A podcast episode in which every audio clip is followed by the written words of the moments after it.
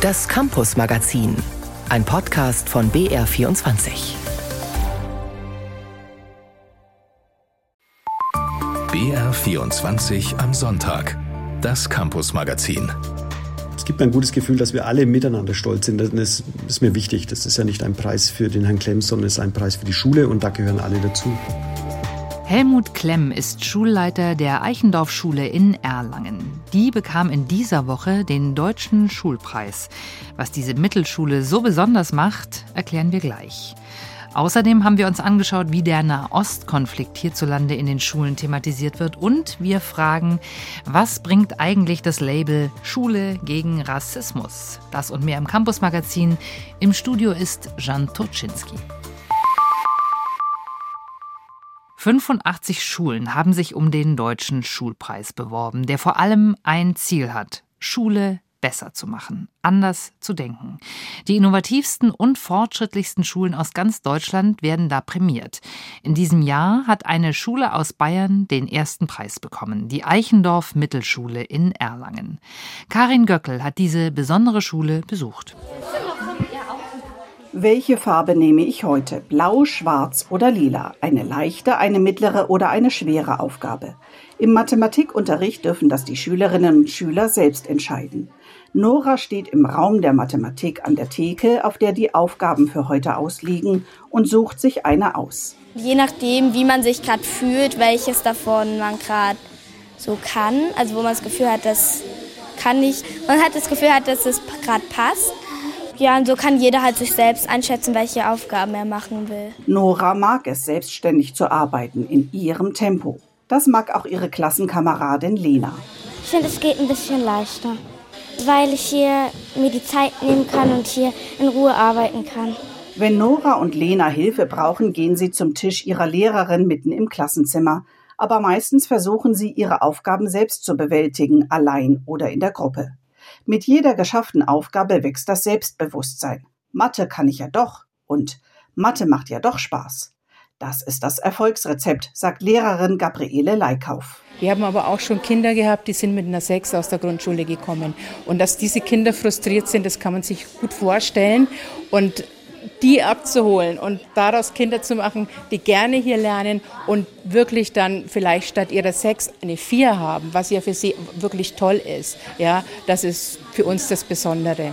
Die Erlanger Eichendorff-Schule versteht sich als Lern- und Lebensort. Ganztagsunterricht ist selbstverständlich, Sitzen bleiben abgeschafft, Hausaufgaben sind tabu damit Kinder aus schwierigen Verhältnissen die gleichen Chancen haben wie alle anderen, erklärt Schulleiter Helmut Klemm.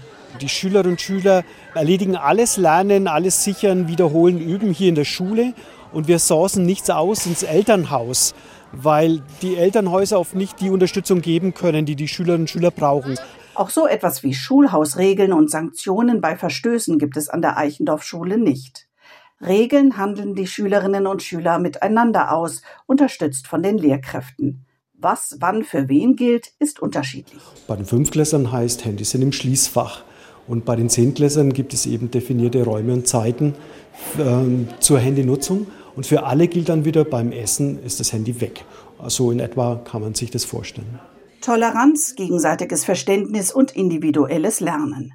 Und eben haben wir im Beitrag den Schulleiter Helmut Klemm schon gehört, das war noch vor dem Preis.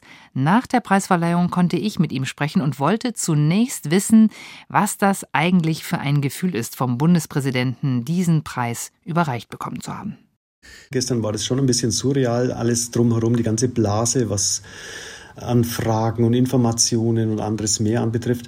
Aber heute fühlt sich's gut an. Wir hatten eine Vollversammlung eben mit der Schulfamilie und es gibt mir ein gutes Gefühl, dass wir alle miteinander stolz sind. Das ist mir wichtig. Das ist ja nicht ein Preis für den Herrn Klemm, sondern es ist ein Preis für die Schule und da gehören alle dazu. Erzählen Sie mal ein bisschen, wie lief denn das ab bei der Preisverleihung? Ja, das war natürlich äh, mit viel Aufregungen verbunden. Einmal natürlich dem hohen Besuch geschuldet. Der Bundespräsident war ja derjenige, der dann den ersten Preis auch vergab, glücklicherweise an uns. Und da war schon ganz viel drumherum, viel Security und anderes. Das ist für uns neu. Dann natürlich im Fernsehen zu sein. Das wurde ja live gestreamt. Immer gerade sitzen, immer aufpassen, gut klatschen. Das nimmt alles Konzentration. Das haben wir bei den Schülerinnen und Schülern gemerkt. Naja, und dann der eigentliche Moment, als wir dann fünf Preise schon vergeben sahen und dann der letzte Preis noch ausstand und wir dann das waren, das war eine Mischung aus unterschiedlichsten Gefühlen. Das war so eine Mischung aus, wow, gibt es nicht, Erleichterung. Das sind blitzlichtartig ganz viele Passagen vorbeigegangen, Revue passiert, was in den letzten Jahren alles passiert ist. Also ein Mix aus Emotionen. Also Sie haben natürlich ganz viel richtig gemacht, Sie haben aber auch hart dafür gearbeitet, denn Ihre Schule war ja schon mal nominiert. Vor einigen Jahren hat den Preis damals nicht bekommen, aber Sie haben sozusagen nachgebessert. Ja, das kann man so sagen. Also 2019 war die Nominierung schon ein Riesenerfolg und für uns sehr überraschend. Und wir waren überhaupt nicht preiswürdig, vor allem deswegen, weil wir noch keine Abschlussklassen hatten.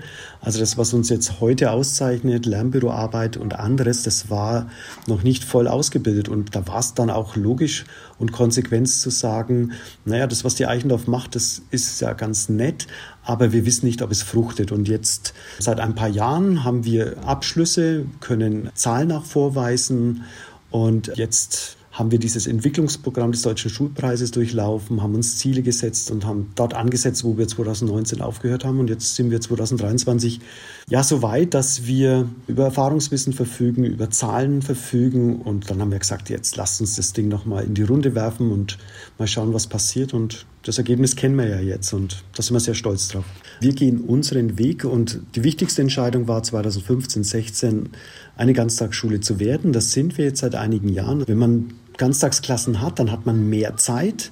Also kann man über neue Formate nachdenken. Da gibt es dann das Projekt Herausforderung in der achten Klasse, das Projekt Verantwortung in der siebten Klasse. Und es gibt die individuelle Lernzeit, das heißt, Schülerinnen und Schüler haben keine Hausaufgaben auf, sondern das Lernen findet in der Schule statt, begleitet von Lehrkräften, dort wo es auch sein soll. Und naja, und dann denkt man auch über die Qualität von Schule nach. Wie wollen wir das Kerngeschäft anpassen und verändern? Da ist so der gemeinsame Nenner, gebt den Schülerinnen und Schülern ihr Lernen zurück, macht sie zu Subjekten ihres Lernens. Eigenverantwortung ist ganz wichtig. Sie sollen sich auch selbst organisieren. Das Ganze in guten Rahmen und vor allem gut begleitet von Lehrkräften. Das heißt, Sie trauen Ihren Schützlingen da durchaus auch was zu an Eigenverantwortung. Absolut, und das müssen sie auch lernen. Ich meine, ohne Eigenverantwortung geht es später nicht. Und Kinder können und Jugendliche können in bestimmten Rahmen Verantwortung übernehmen und das müssen sie ja auch im Haus tun. Aber wir müssen natürlich auch differenzieren. Ein Fünftklässler geht mit diesem Thema Verantwortung übernehmen anders um als ein Zehntklässler. Entsprechend setzen wir diese pädagogischen Leitplanken ein bisschen enger für die, die es brauchen und ein bisschen weiter für die, die deutlich mehr Verantwortung übernehmen können. Wie ist das, Herr Klemm? Eine Schule wie Ihre, hat die auch mit dem Thema Lehrkräftemangel zu kämpfen, der ja überall durchschlägt, in allen Schularten? Oder reißen ja. sich dann doch die Kolleginnen und Kollegen drum, in so einer, einer Leuchtturmschule zu arbeiten? In unserem staatlichen System werden uns ja die, die Lehrkräfte zugewiesen. Also die Wahrscheinlichkeit, dass jemand äh, zu uns kommt, weil er ganz bewusst hierher will, die ist nicht so hoch. Da müssen bestimmte Parameter erfüllt sein. Also wir kriegen das Personal, das uns der Staat gibt. Das ist eine Herausforderung für uns, weil wir natürlich die Neuen immer wieder an uns gewöhnen müssen und sie müssen sich relativ schnell einleben. Das Personal an sich hat sich verändert. Also wir haben jetzt deutlich mehr Quereinsteiger. Wir haben sogenannte Randstundenlehrkräfte, ein furchtbares Wort. Das wertet die Menschen und auch das Fach ab. Wir haben Menschen und Lehrkräfte aus verschiedensten Ländern, aus Bulgarien, aus Kanada, aus Russland, Usbekistan. Und die jetzt so fit zu machen, dass sie mit unseren Schülerinnen und Schülern in unserem Setting arbeiten können, das ist nochmal eine ganz andere Hausnummer. Wenn ich einen Wunsch äußern dürfte, dann würde ich sagen, bitte macht ernst mit diesen multiprofessionellen Teams. Wo sind die Logopäden? Wir brauchen Schulassistenten. In einer Ganztagsschule, da sind 400 Schülerinnen und Schüler in der freien Zeit unterwegs. Das ist bei uns anderthalb Stunden. Die brauchen Anleitung, die brauchen nicht Pausenaufsichten, sondern Pausengestalter. Und das können nicht alles die Lehrer leisten, die sich um Erziehung und Unterricht intensiv kümmern. Also wir bräuchten schon Personal. Ich muss nicht unbedingt mehr Lehrer haben, aber ich hätte gern noch die ein oder andere Person im Haus, die mithilft, diese Schule zu gestalten. Vielleicht hat Ihre Stimme jetzt, wo Sie den Deutschen Schulpreis bekommen haben, ja durchaus auch Gewicht. Aber Sie sagen, es ist natürlich eine Ehre, es ist aber auch eine Verantwortung und es ist immer noch Luft nach oben, auch in einer Schule wie der Ihren. Absolut Schule befindet sich in einem permanenten Prozess und auch wir haben noch Bereiche, die wir unbedingt weiterentwickeln wollen und müssen. Die Elternarbeit würden wir sehr gerne intensivieren, aber das geht nicht ohne Unterstützung. Das können die Lehrkräfte nicht leisten. Und dann gibt es natürlich auch bauliche Dinge. Unser Haus ist aus den 60er Jahren. Da gibt es noch einiges zu verändern und schülerfreundlicher zu machen, damit es wirklich ein Ort ist, an dem man sich gerne aufhalten möchte, zumal den ganzen Tag. Also wir haben interne Prozesse und wir haben äußere Dinge, die wir noch unbedingt gestalten müssen und wollen. Dann wünsche ich Ihnen jetzt erstmal, dass Sie den Preis genießen und dann mit so viel Energie wie möglich und nötig in die weitere Arbeit stürzen und gratuliere Ihnen nochmal herzlich zum Deutschen Schulpreis, Herr Klemm. Das ist lieb. Herzlichen Dank dafür. Dankeschön.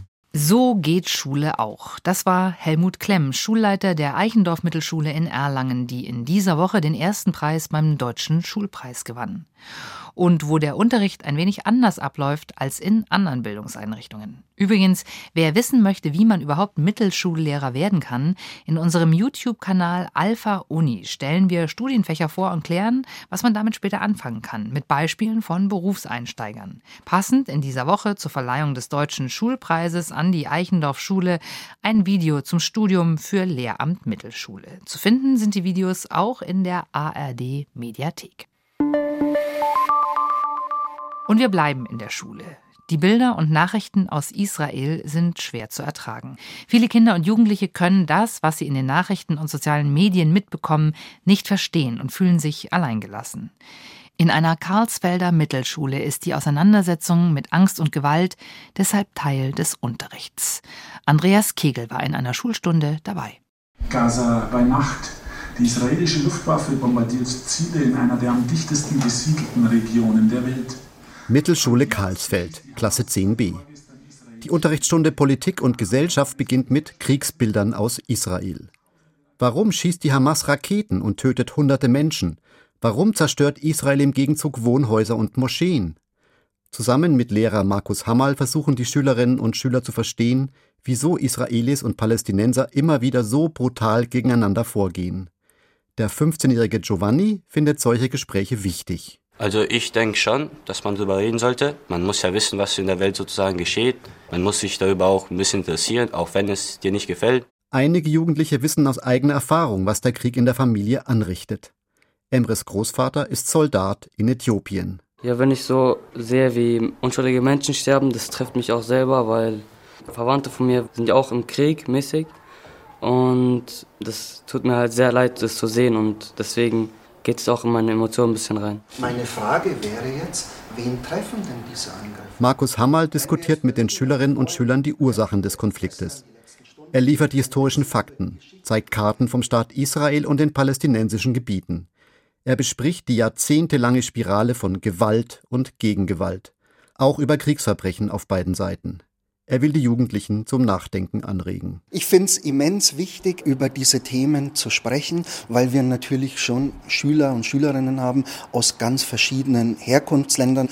Und ich merke teilweise schon, dass da öfter mal irgendwelche Vorurteile oder Stereotype oder so nachgeplappert werden, die die Kinder vielleicht von zu Hause mitkriegen. Und ich finde es enorm wichtig, dass man da eben diese Bildung und Vorbildung hat, um sich dann selber seine Meinung zu bilden. Dass Schüler sich eine eigene Meinung bilden, ist auch Schulleiter Hakan Özcan das Allerwichtigste. Er hatte als Kind türkischer Gastarbeiter selbst mit Vorurteilen zu kämpfen. Ich bin ja aus Niederbayern. Das heißt, ich bin in Niederbayern sozialisiert und ich bin eigentlich aufgewachsen mit Alltagsrassismus. Und es war für mich schon immer ein Anliegen, hier bei diesem Thema Kinder und Jugendliche aufzuklären, sie stark zu machen. Für den Schulleiter ist klar, die Schule muss Orientierung geben. Wir merken, dass im Elternhaus kaum politische Bildung passiert. Viele Kinder und Jugendliche hören Parolen, denen sie nachlaufen. Darum ist hier wichtig, Aufklärung zu betreiben, Fakten zu vermitteln und Beteiligung auf allen Ebenen zu ermöglichen. An der Mittelschule Karlsfeld leben 40 Nationen zusammen. In der ganzen Schule stehen die Türen offen, auch Lehrerzimmer und Rektorat. Niemand soll ausgeschlossen werden. Es gibt sogar ein Schülerparlament, das das Schulleben mitbestimmt. Für ihr Engagement sind Lehrerinnen und Schüler vor kurzem mit dem Bundespreis für demokratische Schulentwicklung ausgezeichnet worden. Klassensprecherin Lorena Bevilacqua war bei der Preisverleihung in Berlin dabei und ist stolz auf ihre Schule. Es ist egal, welche Hautfarbe du hast oder aus welcher Herkunft du kommst, welche Kultur du hast. Du bist genauso ein Mensch wie ich. Das wird uns hier klar gemacht. Die Schüler haben im Unterricht gelernt, wie es zu der Gewaltspirale im Nahen Osten kommen konnte. Die Fakten kennen, um sich selbst eine Meinung zu bilden, ist die Grundvoraussetzung dafür, um kleine und große Konflikte friedlich zu lösen. Das schwierige Thema Nahostkonflikt. Es ist auch ein Thema in den Schulen und im Unterricht. Andreas Kegel berichtete. Vorurteile abbauen, offen sein für alle, gegen jegliche Diskriminierung vorgehen. Das haben sich all die Schulen auf die Fahnen geschrieben, die den Titel Schule ohne Rassismus tragen. Das Netzwerk gibt es seit 23 Jahren. Inzwischen gibt es rund 4200 Schulen und viele Regionalkoordinatoren, die mitmachen und sich ehrenamtlich und freiwillig gegen Rassismus an Schulen engagieren. Miriam Garufo über Rassismus an den Schulen und die Frage, was das Netzwerk Schule ohne Rassismus tun kann, um dagegen anzugehen. Ich war da in der Grundschule und das war der allererste Schultag und man musste sich immer vorstellen mit Vor- und Nachnamen. Und ich habe dann halt meinen Nachnamen gesagt und die Lehrerin meinte so, ja, bist du deutsch? Und dann habe ich gesagt, ja, ich habe eine deutsche Staatsbürgerschaft und alles. Und sie so, nein, an deinem Nachnamen kann man sehen, dass du nicht deutsch bist. Und ich so, ich bin schon deutsch, aber ich war dann halt noch sehr klein und man musste sich dann vor der ganzen Klasse auch noch behaupten und sagen, nein, ich bin deutsch. Solche diskriminierenden und rassistischen Erlebnisse prägen. Die heute 16-jährige Schülerin eines Münchner Gymnasiums weiß, dass das aber keine Ausnahmen sind. Und nicht nur das. Vor ein paar Jahren hatten zwei Jugendliche an ihrer jetzigen Schule ein Hakenkreuz an eine Wand geschmiert. Das Gymnasium hatte damals reagiert und Eltern, Pädagogen und Behörden eingeschaltet und den Fall der Stadt München gemeldet, erinnert sich Angelika Ketterer, die stellvertretende Schulleiterin. Denn wenn jetzt jemand schon in der 9., 10. Klasse irgendwo ein Hakenkreuz hinschmiert, dann kann man das nicht mehr als Unbedachtheit durchgehen lassen, sondern das ist schon sehr bewusst, weil eben nationalsozialistische Symbole schlicht und ergreifend verboten sind in Deutschland mit gutem Grund. Also da kann niemand sich rausreden, ich wusste das nicht. Tatsächlich sind rassistische Vorfälle an den Schulen kein Einzelfall, bestätigt auch Miriam Heigel. Sie leitet die Fachstelle für Demokratie der Stadt München und hat erstmals in ganz Bayern solche Fälle für die Landeshauptstadt erhoben und ausgewertet. Also wir erfassen ja insgesamt diskriminierende und rechte Vorfälle an Münchner Schulen und es ist schon so, dass der Bereich Rassismus einfach herausragt. Also das ist das größte Problem quantitativ gesehen an den Münchner Schulen. Egal ob rassistische Sticker in Klassenchats, Beschimpfungen mit dem N-Wort oder mit Affe oder Hundefresse. Rund 56 Fälle wurden 2022 in München gemeldet. Rassismus von Schülerinnen und Schülern, aber auch von Lehrkräften. Laut Heigel dürfte das aber nur die Spitze des Eisbergs sein, denn die allermeisten Fälle würden demnach erst gar nicht gemeldet. Pikantes, aber nicht unwichtiges Detail: Auch Schulen mit dem sogenannten Titel Schule ohne Rassismus, Schule mit Courage seien darunter, so die Leiterin der Fachstelle für Demokratie. Das Münchner Gymnasium, an dem das Hakenkreuz an eine Wand geschmiert wurde, trägt ebenfalls diesen Titel. Wie kann das sein? Die stellvertretende Schulleiterin Angelika Ketterer sagt, ich glaube, das wird auch missverstanden. Dieser Titel heißt ja nicht, wir sind eine Schule ohne Rassismus, sondern wir bekennen uns dazu, dass wir gerne eine wären. In Bayern sind es inzwischen über 860 Schulen ohne Rassismus. In ganz Deutschland sind es über 4200. Vor fünf Jahren waren es noch gut die Hälfte. Natürlich sei eine Schule ohne Rassismus nicht automatisch frei von Antisemitismus oder Homophobie oder anderen diskriminierenden Vorurteilen, sagt auch die Gründerin und Leiterin des deutschlandweiten Netzwerks, das es inzwischen seit 23 Jahren gibt, Sanem Kleff. Der zentrale Punkt heißt, wenn an meiner Schule Diskriminierung, Rassismus, Gewalt passiert, dann setzen wir uns damit auseinander. Wir mahnen das Versprechen an, ab jetzt nicht mehr wegzugucken. Um den Titel zu bekommen, müssen über 70 Prozent der gesamten Schüler und Lehrerschaft einer Schule diese Selbstverpflichtungen unterschreiben. Dann bekommt die Schule feierlich ein großes Schild mit der Aufschrift Schule ohne Rassismus, Schule mit Courage, das sie am Gebäude aufhängen kann. Was sie dann aber damit macht, bleibt ihr überlassen. Der Titel alleine bedeutet also noch nicht, dass es wirklich keinen Rassismus an einer Schule gibt. Wichtig ist, was die Schülerinnen und Lehrer daraus machen. Zum Schluss noch ein Blick an die bayerischen Unis. Dort beginnt morgen das Wintersemester, an den Hochschulen hat es bereits begonnen. Die Rekordzahl der Studierenden ist zwar während der Corona-Pandemie nicht weiter gestiegen, aber immer noch sind etwa 400.000 Studenten und Studentinnen an Bayerns Unis und Fachhochschulen eingeschrieben. Eine ziemliche Herausforderung für die Studierenden ebenso wie für die Politik. Philipp Artelt. Ich versuche mich nicht verrückt machen zu lassen. Also ich versuche ohne irgendwelche Panik ins Studium zu starten. Ich denke mir, ich will einfach Spaß haben. Die Inhalte haben mich auch schon immer in der Schule interessiert, Physik und Mathe. So locker in den neuen Lebensabschnitt gehen wie Emma Arnold. Das würden sich wohl alle Studienanfänger wünschen. Die 19-Jährige beginnt gerade ihr Mechatronikstudium an der Technischen Hochschule Nürnberg und sie kann das recht sorglos tun. Die Wohnungsnot, das große Thema für Studierende in den vergangenen Jahren, betrifft sie noch nicht. Nicht direkt, weil ich noch daheim leben kann, aber ich fände es schon schön, eine eigene Wohnung zu haben. Und da macht es mir schon ein bisschen Sorgen, ob man da eine Wohnung bekommt. Zum Beispiel meine Schwester, die zieht auch nach München wegen ihrem Studium und die Preise da sind total verrückt. Studieren ist teuer. Für Menschen aus einkommensschwachen Haushalten gibt es Hilfen. So vergibt die staatliche KfW-Bank Kredite an Studierende. Bei denen wurde der Zinssatz aber erst kürzlich angehoben, erklärt Anke Grüninger von der Sozialberatung des Studentenwerks Würzburg. Es war so, dass es eine Nullzinspolitik gab im Rahmen der Corona-Hilfen damals, wo viele Studierende das genutzt haben und den Kredit abgeschlossen haben. Das Problem ist, es gibt keine Festzinsbindung bei diesen Studienkrediten, sondern die, die damals mit 0 Prozent abgeschlossen haben, müssen jetzt 9 Prozent bezahlen dafür. Finanzielle Sorgen sind das eine, aber auch der gefühlte Druck wird bei vielen Studierenden offenbar immer größer. Das stramm durchorganisierte Bachelor- und Mastersystem, das weit weg vom Bummelstudium vergangener Zeiten ist, die Corona-Krise, die die Studierenden vor ganz neue Herausforderungen gestellt hat, die psychologischen Beratungsstellen der Studentenwerke werden derzeit überlaufen und fordern mehr Geld und mehr Personal für die Betreuung der jungen Menschen. Es gibt aber auch Positives zum Semesterstart. So ist nach langem politischen Kampf die Studierendenvertretung in Bayern im Gesetz verankert worden. Im Juli wurde der Landesstudierendenrat offiziell begründet. Er soll künftig fester Bestandteil der politischen Debatte um die Hochschulen sein. Sprecherin Annabel Wolter freut sich bereits über erste Erfolge. Also jetzt gerade insbesondere von Seiten des Staatsministeriums für Wissenschaft und Kunst, das für uns zuständig ist, merkt man definitiv eine Veränderung, weil ja damit auf uns verschiedene Rechte wie ein Informations- oder ein Anhörungsrecht einhergehen. Von Seiten der Politik merkt man jetzt noch nicht so viel. Das liege aber auch daran, dass die Studierendenvertreter im Wahlkampf etwas auf Abstand gegangen seien. Im neuen Semester wollen sie aber den Politikern genau auf die Finger schauen, damit die Versprechen aus dem Wahlkampf auch in der Hochschulpolitik eingehalten werden. Mit diesem Beitrag von Philipp Artelt geht das Campus-Magazin zu Ende. Im Studio war Jan Turczynski.